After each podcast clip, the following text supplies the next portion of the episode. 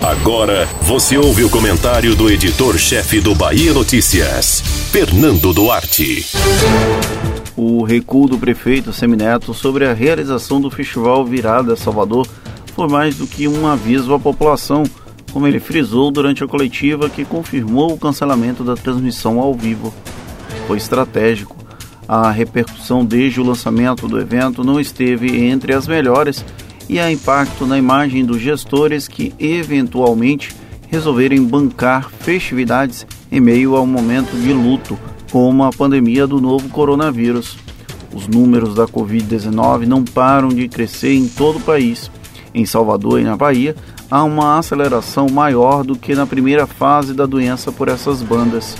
O governador Rui Costa já trata o momento como uma segunda onda do coronavírus, postura antecipada pelo secretário estadual de Saúde, Fábio Vilas Boas. Como a primeira onda não chegou a arrefecer, ela parece que foi engolida pelo aumento expressivo de novos casos, que sabemos resultará em mais mortes invariavelmente. Parte disso é responsabilidade da população, como citou o prefeito de Salvador. Durante o processo eleitoral, as restrições presentes durante os seis primeiros meses da pandemia foram flexibilizadas, independente da posição dos gestores. É como se a população estivesse cansada de viver enjaulada, e o resultado foi uma tomada das ruas como não acontecia desde março, quando a crise foi efetivamente instalada no país. Sem os cuidados, o risco de contágio cresceu exponencialmente e agora a conta começa a chegar. Festival Virada Salvador era um sinal de que era preciso seguir em frente, mesmo com o caos que espreitava.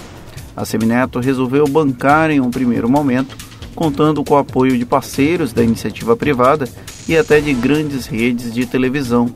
Da última semana para cá, o caldo entornou, mesmo com a perspectiva de que o evento seguiria todos os protocolos sanitários necessários o risco de ser interpretado como uma negação à doença poderia perseguir o prefeito que toma posse no dia seguinte, Bruno Reis, tanto quanto o futuro do próprio Semineto. Para muitos críticos, uma festa com o atual contexto pode ser um sinal de estar alheio à crise e ao sofrimento de quem foi impactado pela pandemia.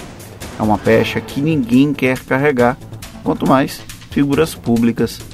Além do fim do festival, a prefeitura endureceu com uma espécie de toque de recolher nos bairros do Rio Vermelho e de Itapuã, fechou cinemas e teatros e determinou a interdição da barra no dia 31 de dezembro.